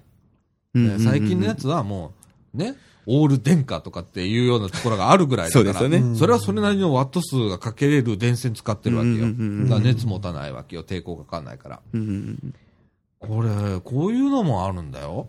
そういうところもあるから、やっぱり建物使うよりも潰しちゃえっていうのね、やっぱあるかもしれませんね。あるんうんうんうんオフィスビルとかね。うん。だからさ、うん今の基準で考えてやっちゃうんだよね。うん。うんうんうんうん将来を見越してじゃなくて、うんん。で、見越して逆に無駄になる場合もあるらねわかりますうんその子が難しいんだけど、ね。建築家やってるやつでもやっぱりね、うん。そういう共用スペースとかね、うん取った方がいいっていくら言ってもエレベーターでも何でも、うん。広くしとけ、大きくしとけとか、うんそういう排水管とかでも広くしとけとか言っても、うんやっぱ接種は嫌がるんだそうです。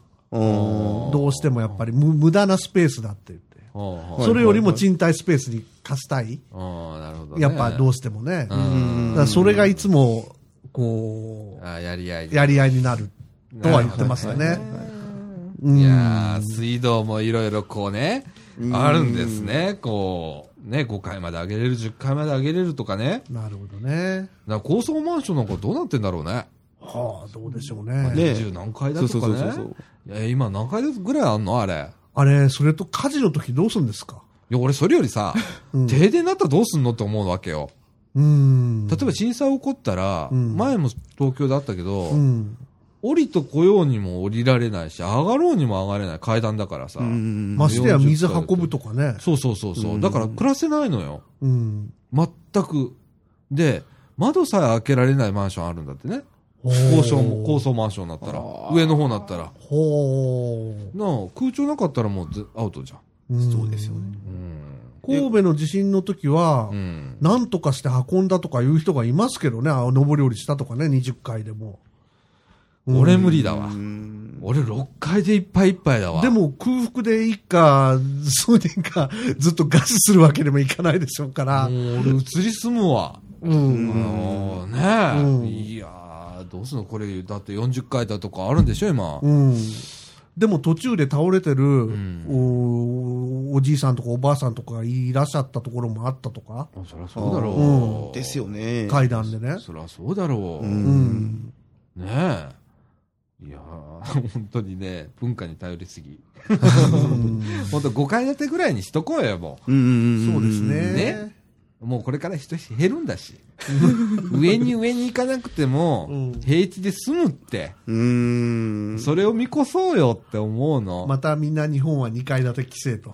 もうもうね、でも本当そう思わないこれから人口減るんでしょうん。すごい勢いで減るんでしょう。うんん。ねで、お年寄り増えるんでしょそうです。じゃあもう、いいじゃん、下でって、地べたで暮らそうよ、みたいな。うう。うんん上に上に行かなくてもいいじゃんって、なんか大林組だっけどっか知らないけど、うん建設会社で、なんか宇宙に向けてこう、なんか、うん。エレベーターつけて。ああ、宇宙エレベータうー、んうん、何に使うの宇宙に行くんでしょ 宇宙に行くんでしょエレベーターエレベーターではいうんあの、シャトルよりも楽らしいじゃないですか。あ、そうう。ん宇。宙エレベーターね。よく、足足元見えてないのによく空見えるねって思っていつも見てんだよ、あれ。ね、うん。いやー俺ロマあのン、ロマンは感じますけど、ロマン感じるけど、本当俺は、あれ、本当足元見えてないのに空ばっかし見てんなと思う例だと思うのよ。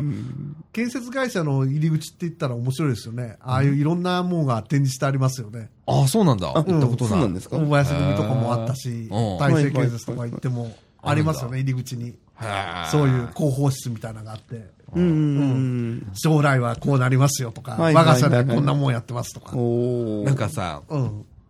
地下を掘っていって、うん。はいはい。で、なんか、えっと、円錐状の、はい。うんあの、地下を掘っていくのね。はい。うんで、それぞれこう、ショッピングモールがあったり、住居ゾーンがあったりだとかして、最後はなんかピュッとこう、閉まってるみたいな感じのデザインのはい。建築物が、なんか、なんかの賞を取ったとかっつってインターネットで見たことあるんだけど、はいうんあれはよくできてるなと思ったんだけど、んおおこれすっげえ雨とか降って、うん水溜まりやしねえかとかね思うわけ 俺。俺病んでるから、そこら辺病んでるから、これ水溜まるよなって。これ電だって、絶対溜まんじゃん。こうなってるから。塩水になってんだから、塩 水になってるからで、それを絶対吸い上げて上へ上げなきゃいけないわけじゃん。うんね。俺、あの時原子力の発、原子力発電の発電所と連想したのよ。うん。ね。これ水抜かなきゃダメだし、みたいな。水回さなきゃダメだし、とか。はいはいはい。うんこれ電気止まったらこれ全部水没するよなって思ったわけ。うんはいはいはいはい。ね。で、デザインするときに、俺、そのデザインできてないなと思うわけよ。うん。もう、これ自然が何とかしてくれる、吸い込んでくれるわけねえし な。周りに水出せばね。もう、思わねえ限界が来ますからね。限界が多来るから少、多少は過ぎだけど。そう。で、大きな水たまりになったら面白いなって俺思ったんだよ、最後。 その円錐状のやつがね。うん。い池みたいになってね。うん。地下200メートルぐらい掘るんだって。うんで、円錐状のねう、ん地下都市を作るみたいなね、はいはい。プロジェクトがあっそて。れで思い出したのはね、んまた、佐岡さんの血圧が上がりそうだけど、ツイッターで見たのね、高知県が今やってるらしいんですけど、はいはい横穴式のうん。津波避難号。こあれー、避難合号なんですよ。シャレじゃないけど。なんでなんでは地下に、地下式なんですよ。あ。地上にタワーとかじゃなくて、うん津波が、まあ何メーターか来るでしょ、うんで、その辺の崖にうん横穴を、300メートルぐらいの横穴を掘って、うんそこに逃げるって言うんだけど、うん。扉がまず閉まるかどうかとか、うん水圧で扉が閉まんなかったらどうするんだとか、うん。扉開いたままだったら水が流れ込んだらみんな水攻めじゃんかとか、うん。そういうのもなくうん。作るのがもう決定して、えで、室戸かなんかで第1号がもう建設される そうなんです。ああ。難しいな、うん。技術的に、うん。その、例えば地震のまず揺れがあるじゃん。う。うんん。揺れで、たわむのね。だいたいこう、防護壁みたいなやつが、そこ閉めなきゃいけないわけでしょそうそうで。ですすね。結局、だから、あその高さないところに横穴を横穴を掘作るるっらてしいいでうすことでしょううんん。割と逃げやすいところにと。ううん。ん。難しいね。それね。それ、うん技術的に何あだからさ、うん。技術で逃げられないのよ。うん。もうそこに気づけと思うの。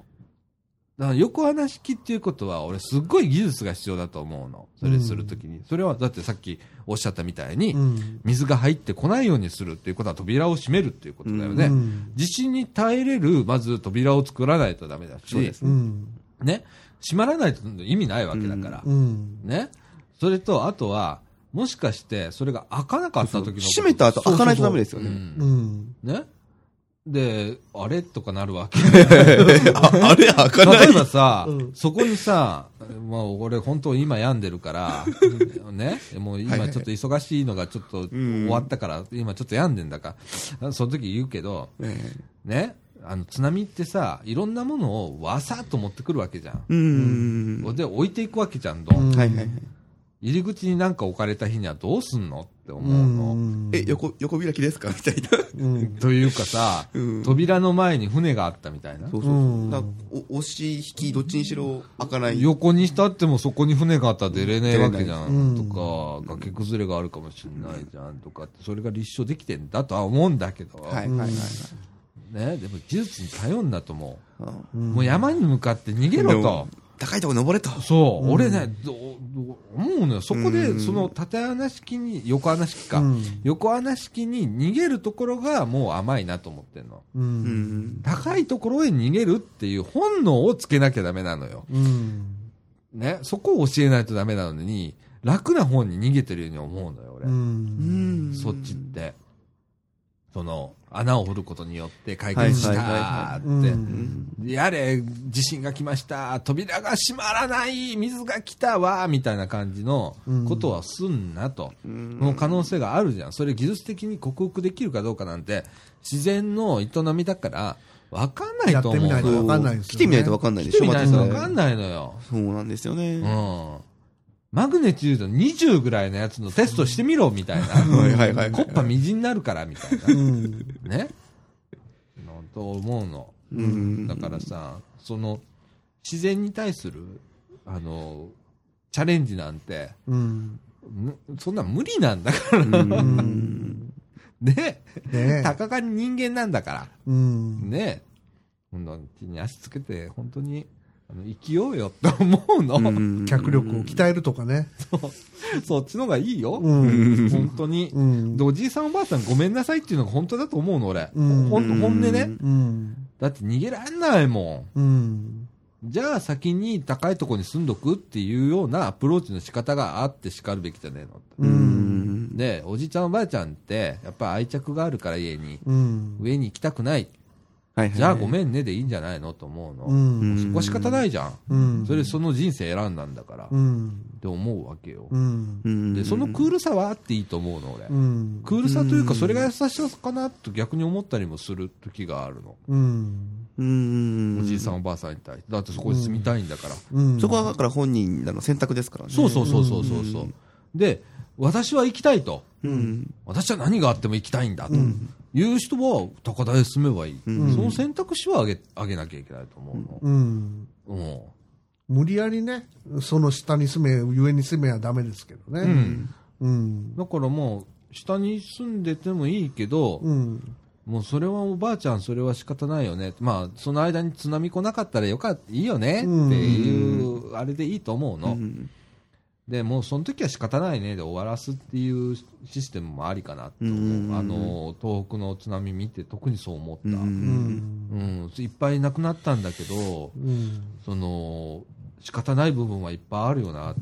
ううんん。だって自然だもん、うん。相手が。うん。だってめっちゃスーパー堤防みたいなの作ってても、それを飛び越えてきたんだから、うん。人間はそこまでしか考えれなかったし、その技術でしか対抗できなかったんだよ。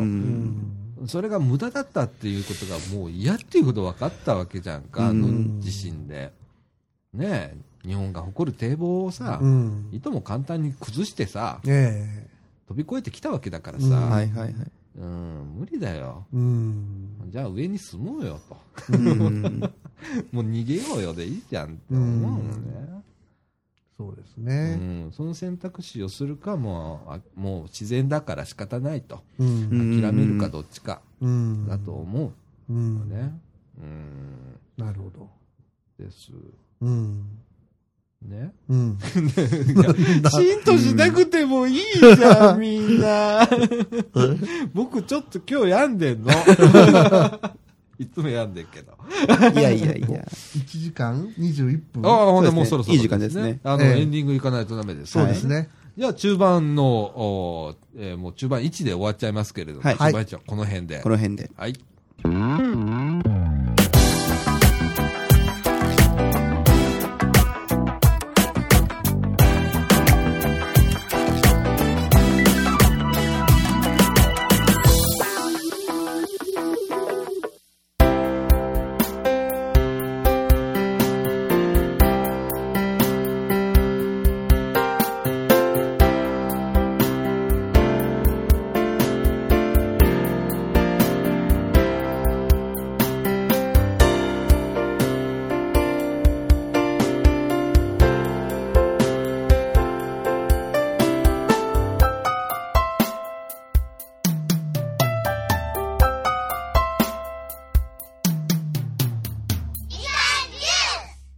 はい、ということで、はいエンディングのお時間でございます。はいはーいやー、今日はね。長くなっちゃいまししたね。本当ね、いえいえ。。あの、僕多分心が病んでるのかないやいやいや。いやいや今い日や。はちょっとすごい語っちゃったんですけど、まあいつもなんだけど、本当いろんなこと考えてんの。はいはいはい。で、えっと、その、視点、うん。み見る視点が、人とどうなのかなと思う時もあるの。うんうんうんうんこれ本当に心病んでる人なのか、うんそれとも、うん、これ正常なのかなというのが、うんまあ自分ではわかんないけど、うんまあこの視点でいいかなと自分では思ってんの。もうはいはいはいはい。こんな人間がいてもいいかなって。うんで、そういう見方をする人がちょっと増えればいいかなと。うんはいはいはいはいはい。と思ってて、うんまたそれを声に出してくれる人が増えたらいいかなと思ってんの。うんなるほどうんなら、より良い社会にちょっと近づけるんじゃない近かな。づけるんじゃないかなと。はいはい。あの、入り口でね。う。うんん。あの、声を上げれる日本人みたいなね。うん。世界に勝てる日本人みたいなね。うんああいいですねうんうんそういうのがいいなと思って。うん。ね。えー今日あのー岡田くんがね、美味しいコーヒーを入れてく れたそのうで、そうそまう。あ、フェアは本当にそこで買ってきたやつなんで。いや、これがね、あれですやっぱね、美味しいんだね、けど。やっぱ。うんやっぱそういうのがあると口滑らかになっちゃうんですかね。そうですね。うんうんなんかすごいあの、今日、あの、収録の途中のね、はいはいはいえーまあ休み時間もね、うん結構喋ってんだよね。そうですよそうなんねで。で、ただいまの時間はですね、もうあの夜越しましてね、えー、12時15分でございます。ははい。ねい。もう電車も行っちゃってね。行っちゃってね。うんうんはい。もうそういう時間でね、ええ。うん。まあ、いろいろこう考えることがあるんだよね。うんううんん。世の中ね。そうですね。うん。ちょっとあの違う視点で見るとね、そうですう。ん、気づくことがあると。そうですね。はい。いうような感じでございますけれどもね。うん。ええそれとなんか僕喋ることあったっけ別にないねね。そうですね。候補はもう、もういいねなあれだね。無理ですうね。ん。ね。うん。うん。岡田くんが来週ね、またね、コーヒー豆を持ってきおてくれる。ー今度はねす、ごいな今度はいい豆をちゃんと。いいい豆。いいも持ってきまいすのでや、これでも十分美味しかったですよ。ああこれはコーヒーメーカーの力です。あじゃあ僕、あの、クリープかなんかして台無しにするみたいな。 いやいやいやいやいや。 僕、あの、ちょっとあの、牛乳が入ってないと、停止棒はいはいはいはにい。うんそう、あの、ね、牛乳だったらほら、あの、日持ちしないから、はい。うんクリープかなんか買ってきますわ。ああ、そうですうんね。はいはいはいほんでみんなでこう、使えるシェアできるようなね。うんはいうんはあの、お砂糖も今ね、お茶会のやつをちょっと3本ほどいただいたので、いはいはういはいん、あの、あの、砂糖とね。はい。そうですねええ持参してあれはちょっとははい。はい。いシェアしましょうよ。わかりそうまでしすえた。ね。えわかりました。はい、ということで。ははい。い。いや、あのーこのところね、あんまり話題ないんだよね。うん。ね。っていうのがさ、みかんイベントあんまりやってないのね。はいはいはいはいはいはいあーまあ、冬、冬枯れですかね。ゆだれっていうかね、やっぱりちょっと。 M さんの畑も枯れてるんでしょそうですね。あ、なんかちょっと書き込みがあったんだけど、一個。はいはい二はい個ほど。あったんだけど、まあ、うんまあみんなね、忙しいっていうのもあるしう、んそれからまあ、ちょっとこのところ、こう、みかんの中枢の活動っていうのはちゃんとしてるんだけど、はいうんあの、それ以外の、こう、今までみかんシーズって言ってたんだけど、はういんあの、みかんの種みたいなね、はいはいはい。感じで、あの、ボランティアさんがいたんだけど、一気にいなくなったのが、やっぱり答えてんだよね。うん結局のところ。ね。で、なかなかこう、僕も忙しいし、うんはいはいはい。うん。こう外外に向けて、でできないんだよねな。かなか大変なんですね。イベントがね。うん。イベントがねでう、んあと、こう、子供集めてなんかしたりだとか、はいはいはいはい。そういうようなことしたいんだけどね。はいはい。うん。で、ほれ、あの、いよいよ、あの、ほれ、じじさんが閉店で、ね、もう言ってもいいんだよね。もう言ってもいいです。はい。あのー商店街にありました、カルチャースペースじじさんが、はい。えー、この、今月末でいいのかな先生もう一応、20日の段階でお店の方はちょっと指名させていただいてうんまして、うん。で、えっと、今もうお引っ越しの方を始めております。そうだね漬。物屋さんもそうですかお漬物屋さんも、お漬物屋さんはもう15日あたりで。あ終わってんだねはい。うん。で、ちょっとまあ、商店街寂しくなったと思うんですけれども、はいええー、えじじさんに関してはですね、はえー、引き続き、この駄菓子屋さんのみかん屋さんで、はい。ははいい。。えー、続けます。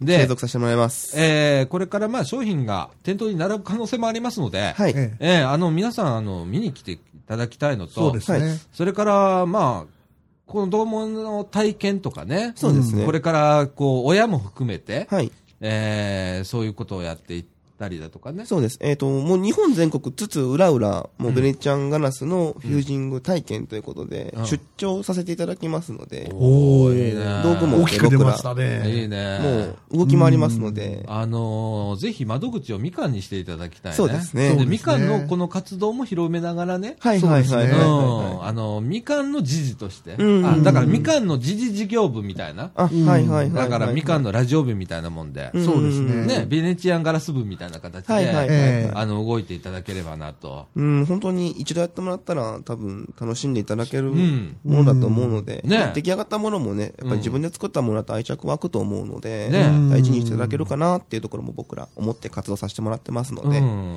で素敵なこうガラスってやっぱ自然のものだから、うんそれをこう熱を加えるっていうだけでね、うんあの形を変えていろんなものにそうそうそうこう綺麗になっていくっていううね、ん素敵じゃないですかうん。それをぜひ続けてほしいし、はい。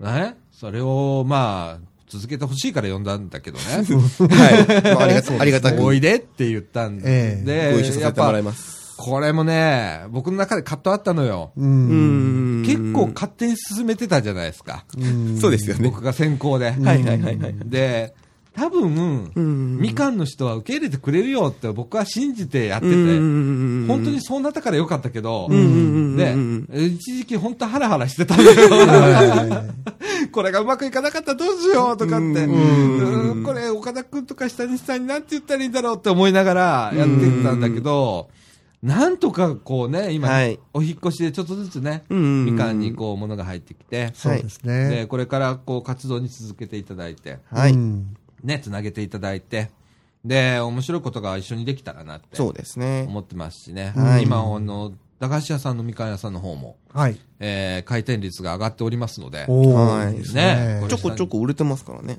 ねおー。あの、下西さん結構入っていただいてるみたそうなんいですでよね。ねええ。うん、これは本当嬉しいことなんですよ。そうですね。うん、これだけあの、あんまり空いてないみかん屋さんだったのに、ねねえ、あこれも本当僕僕らとしてもありがたいしね。ありがたいですね。うん、あの、子供たちも喜んでるだう。ろうし、うんんねえ。だからちょっとこう、より一層盛り上がるように、うん。ね。えっ、と、ラジオ部としては、うんまあ7月に、えー、サマーキャンプ、はい。はい7月下旬にね、はい。今年もやります。はい。で、えー、その前に下見を何度もしますので、はいはいはいもうみんなね、サマーキャンプのキャンプみたいなやつ を、それまでに、ん僕、僕、あの、毎月行かなきゃいけないので、はいはいはい。ええあのーいろいろこう噛みながらね。うんうんで、キャンプの時はもうね、みんなお休みに行くぐらいの、うん。うん。なるにほどしようよ、もああ、もう、下準備はある程度しといてう。。そう、もうね、ええ。あの、地域のこととか、僕なんで白浜にみんなを連れて行くかっていうと、ええ。やっぱりね、こう、比較ができるのね。うん自ん分の地域の問題と、他の地域の問題見るときと。ちょうど交代。賞ですね、茨城市とね。うん。うん。とね、もう一つはね、客観的に見れるの。人人の街は。あうん自分の街でこう俯瞰して見れるわけあ。。はいはいはいい。はい。で、僕もそうやって白浜見てたりするの。はいいで、ここへ戻ってきた時に、あ、って思ったりすることがあるから、うん面白いからやってんだけど、え福祉の問題でもねえ。。はい。うんうん。この間もちょっと面白いガイドブックをね、はいちょっと社協の人にいただいて、えあのーこれちょっと白浜社協じゃないわ、茨城の社協とかにちょっと持っていこうかなと思ってるやつがあって、それ何かというと、福祉ガイドみたいな形でね、え。牛ガイド。うんおーこういう時はここへ連絡して、こういうサービスがありますよとかっていうのを一冊の本にしちゃった。うんでおーおじいさんおばあさん向けのね、はい。はいはいはいはい。とか、あと障害者向けっていうのとかね、うん、でそういうのがまとめてあるやつで、うんで電話帳みたいになってたりだとか、はいはい。でこ困った時はここへ連絡してくださいとか、んこういう時は、はこういうサービスがありますよっていうのが全部書いたっうんていうやつね。で、それがすごくショッキングだったのよ。わかんないでしょ、普通。まあ、何回もこのラジオで言ってるけど。うんう何回もね。ねとっかかりがね。ん。それがね、まとめてあるやつが出ましたので。ああ、ついに出ましたか。はい。で、今一部うちの、あのー実家に置いてあるんだけど、うんまたいっぱいちょっともらってくるので、はいはいはい。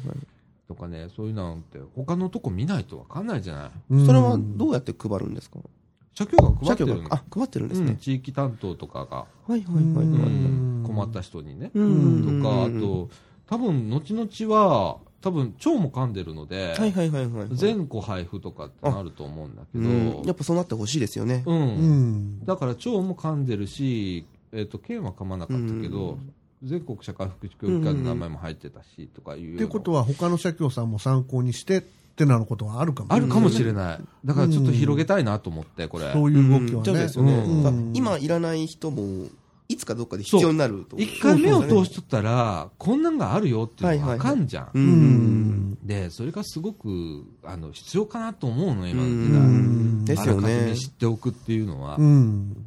で、それがすごく、あの、面白かったのでう。んう。ん。で、それをちょっと下調べに今度また行くので、はい。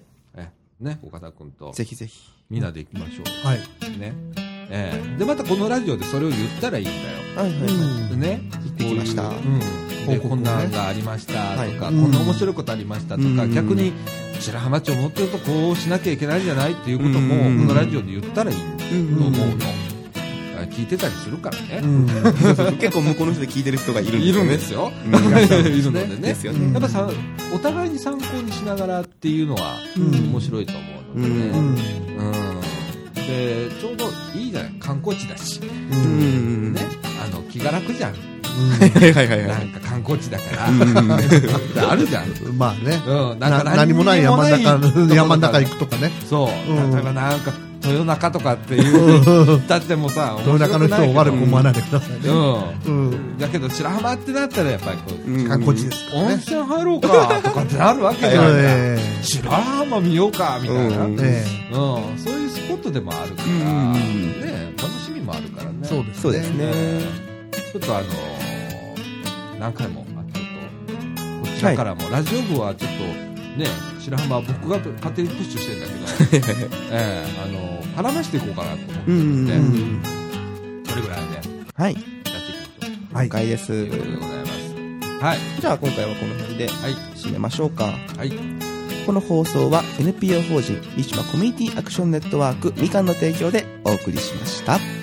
お疲れ様でした。あ れお疲れ様でしたと来たぞ。そっか。うん、じゃあ、お疲れ様でおし疲たれ様でした。